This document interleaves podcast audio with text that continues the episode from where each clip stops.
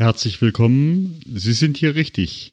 Sie hören mittlerweile die 17. Folge von Neues aus der Klinikseelsorge. Was deiner Seele gut tut. Mein heutiger Gesprächsgast, wie auch in der vergangenen und der folgenden Episode, ist mein Kollege Pfarrer Johannes Ganz, katholische Klinikseelsorge am Klinikum in Darmstadt. Mein Name ist Stefan Hund von stefanhund.com, evangelischer Klinikpfarrer, Coach und Mediator. Begleiten Sie mich bei meinen Begegnungen in meiner virtuellen Hessenklinik und darum herum. Kommen Sie mit.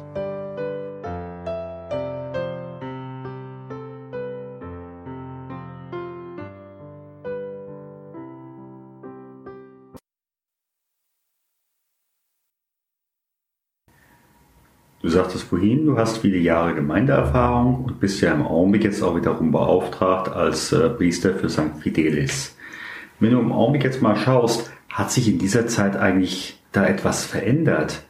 So die letzten 30 Jahre, ich sag mal Stichwort Säkularisierung, möglicherweise sind viele auch in der katholischen Kirche, wie auch in der evangelischen, nicht mehr so beheimatet, äh, wie das eben halt Ende der 90er war.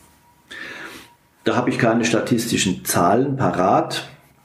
Was ich vielleicht sagen kann, ähm, es war früher oder wie ich auch, wenn ich an den Beginn meiner priesterlichen mhm. Zeit zurückdenke, da war ich auch noch im ländlichen Bereich als, als Pfarrer und als Kaplan.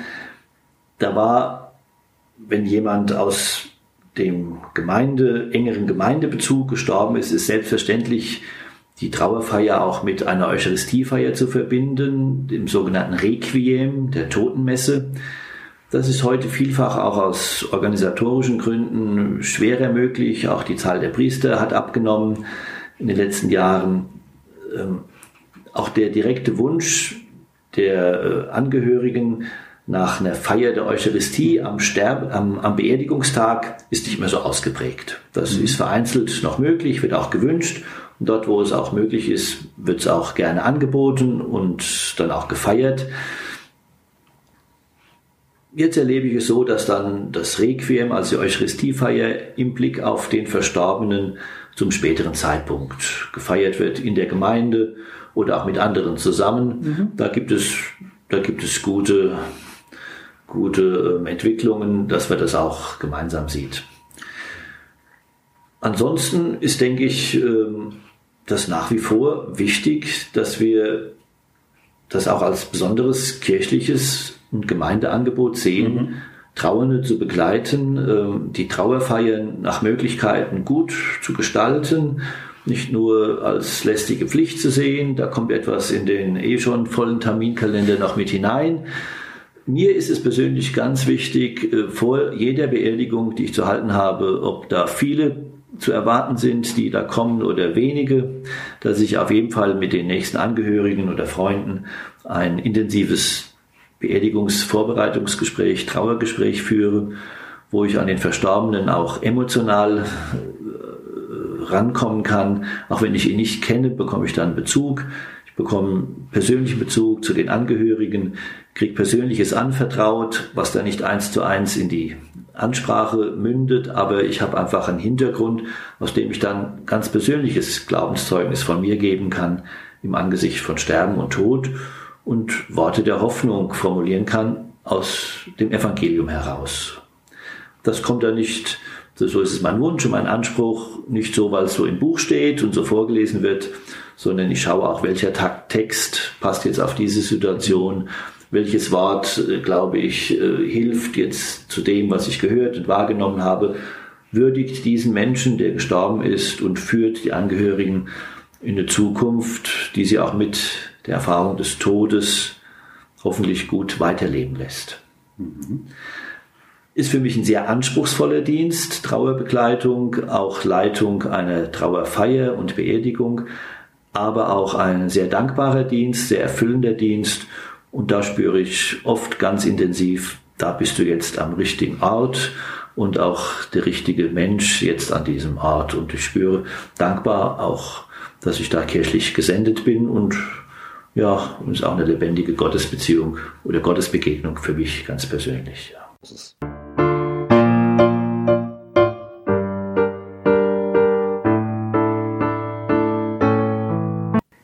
Ist es eigentlich aus deiner Sicht? Ich werde immer wieder gefragt, Erdbestattung, Feuerbestattung. Was würdest du da antworten oder was antwortest du? Da habe ich, da habe ich keine wertende Antwort. Ähm, da glaube ich, dass äh, die Angehörigen oder die Menschen, die sich mit dem Gedanken tragen, wie soll das bei mir einmal sein, was darf ich da auch vielleicht testamentarisch festlegen, ein gutes Gespür haben, was für sie gut ist, was für sie stimmig ist. Und da gibt es auch von der Kirche heute keine, äh, zumindest bin ich da jetzt nicht so informiert, äh, Reglementierungen, äh, es geht nur Erdbestattung und Feuerbestattung, das darf nicht sein, das ist natürlich längst nicht mehr der Fall. Viele, viele äh, Trauerfeiern sind äh, Urnenbeisetzungen oder äh, gibt dann Trauerfeiern mit Sarg und die, die Urne wird dann später bestattet. Da gibt es ganz unterschiedliche Formen. Das ist selbstverständlich angenommen und äh, ist auch keine Frage. Mhm. Für mich keine Frage und ich versuche dann Mut zu machen, äh, Zuspruch zu geben, das, was Sie denken, das für Sie gut ist. Und wenn Sie Fragen haben, kann man es auch gemeinsam entwickeln, was gut ist. Mhm. Das muss respektiert werden. Und da gibt es viele Fragen, wer kümmert sich später um ein Grab und wie auch immer. Ich versuche aber Mut zu machen, dass es eine Grabstätte gibt. Es mag Gründe geben, dass jemand sagt, ich möchte anonym bestattet werden. Aber ich merke sehr, dass es dann für die Trauernden oft ein Problem ist. Ich habe keinen Ort, wo ich auch mal hingehen kann. Ja. Ähm, und wir Menschen brauchen Zeiten, Orte, Räume, wo wir auch uns mit unseren Emotionen festmachen können. Und mit der Trauer, die braucht auch einen Ort. Da bin ich fest von überzeugt. Ja. Es muss nicht jeder jeden Tag zum Friedhof gehen, aber er weiß, da ist das Grab und das ist heilsam für den Trauerprozess. Das ist meine Erfahrung. Mhm. Daher ermutige ich auch, wenn die Frage da ist, äh, Seebestattung oder anonyme Beerdigung, eher davon abzuraten, sagen, so ein Grab, das ist auch ein, ein heilsamer und heiliger Ort. Ja, auf jeden Fall.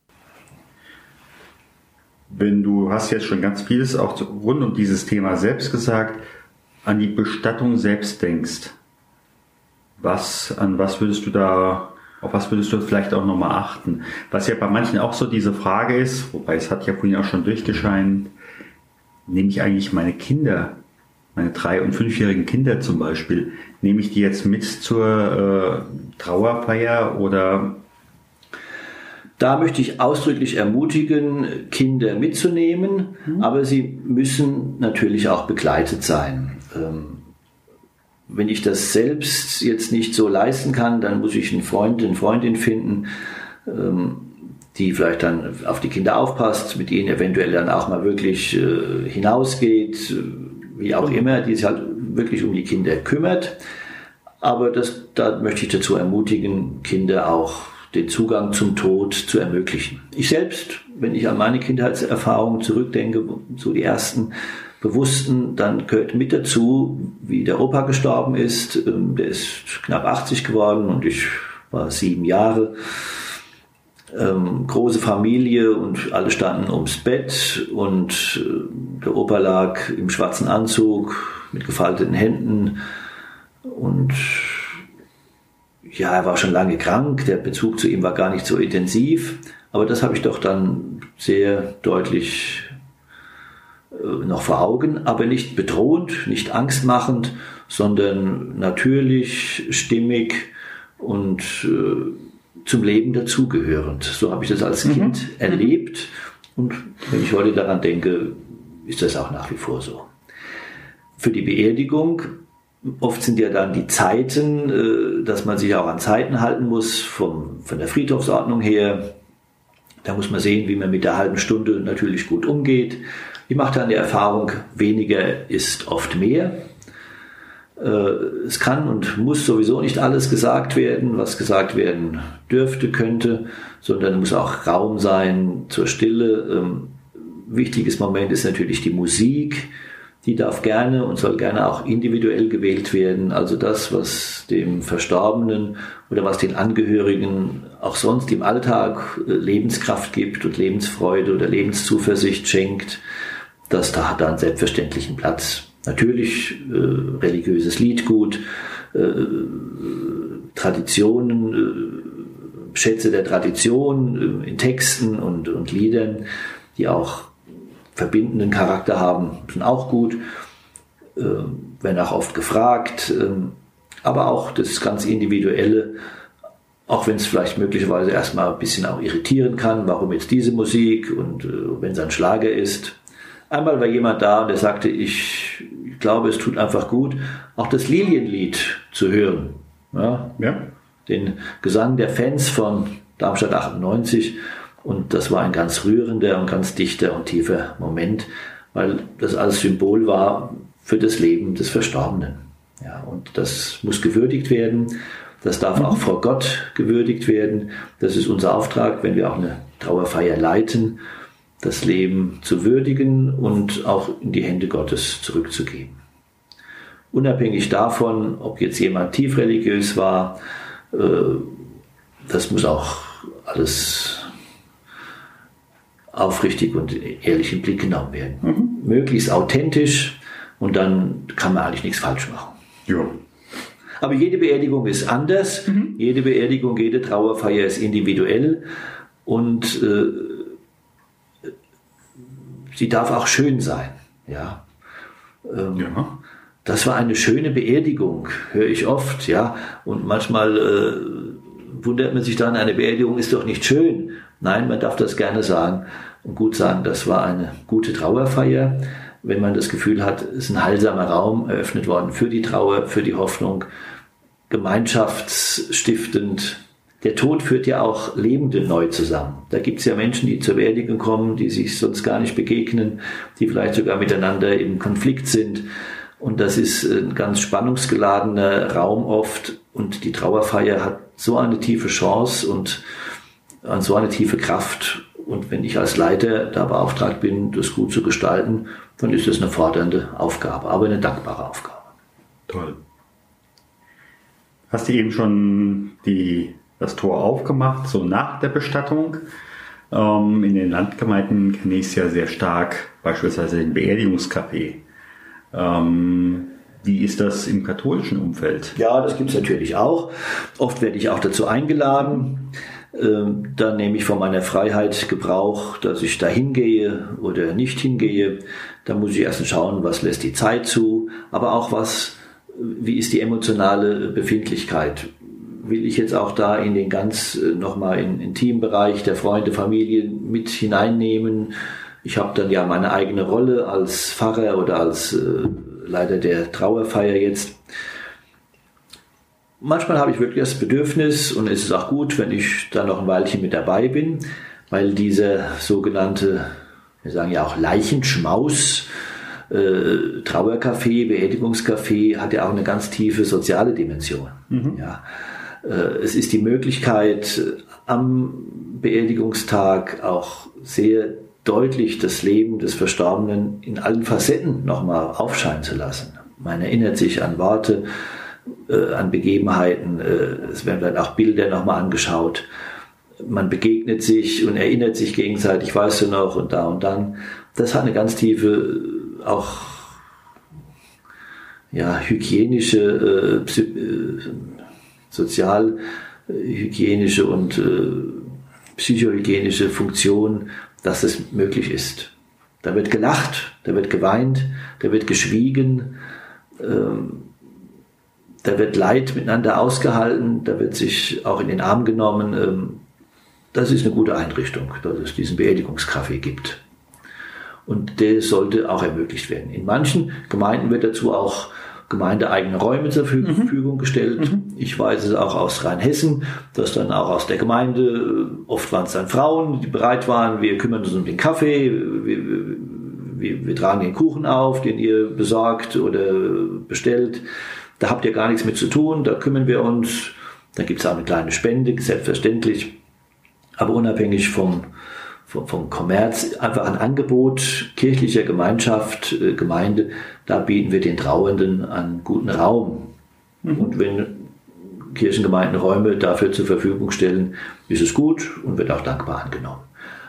Man kann natürlich auch in ein Gasthaus gehen, was in der Nähe liegt oder wie auch immer, oder vielleicht sogar ins Stammlokal des Verstorbenen. Dann ist es, äh, also da muss man sich einen guten Ort suchen, mhm. wo man das Gefühl hat, da ist eine gute Atmosphäre dafür. Aber es ist eine gute Einheit, wenn es gerade auch am Bestattungstag, Beerdigungstag, am Tag der Trauerfeier noch möglich ist. Mhm. Nicht nur für die Leute, die dann wieder weit zurückfahren müssen oder sie auch körperlich stärken wollen, sondern auch als äh, sozialer Begegnungsraum jeden Fall, zumal dann kann man ja auch nochmal sagen, das waren die guten Eigenschaften, genau. an die man sich gerne erinnert.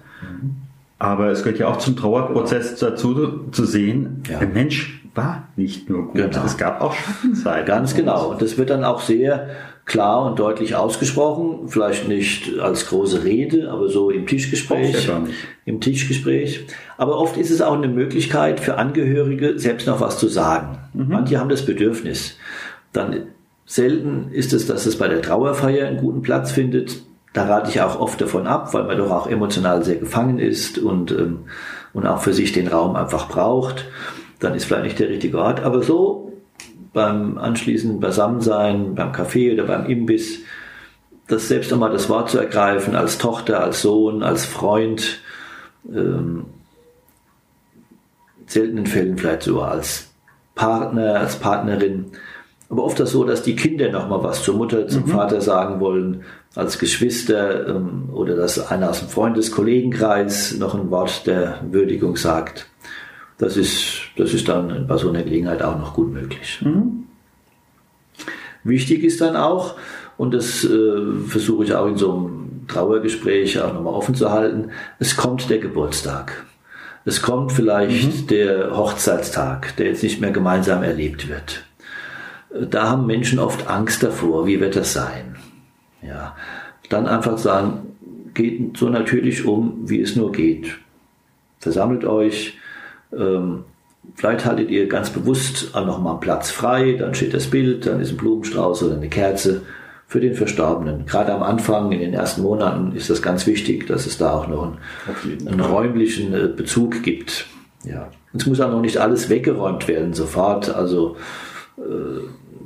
das ist, das ist dann der, das sind dann die Hilfen für den Trauerprozess. Das ist dann ein mhm. weiterführendes Kapitel. Mhm. Und nun nähern wir uns wieder der 15-Minuten-Marke.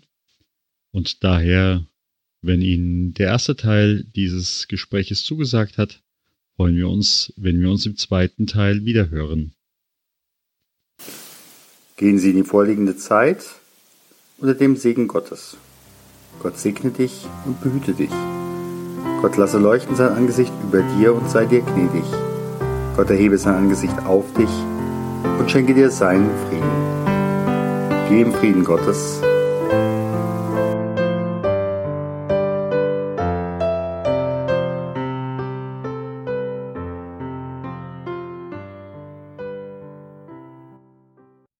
Herzlichen Dank für Ihre Aufmerksamkeit, für Ihre Zeit, für Ihr Interesse. Ich freue mich auf Ihre Rückmeldungen über iTunes oder über Facebook bei Podcast-Klinikseelsorge oder über die gleichnamige Homepage podcast-klinikseelsorge.de. Hier ist es auch möglich, mir eine Sprachnachricht über WhatsApp zu schicken. Ich freue mich, wenn Sie in der nächsten Folge wieder mit dabei sind, wenn es heißt Neues aus der Klinikseelsorge. Vielen Dank.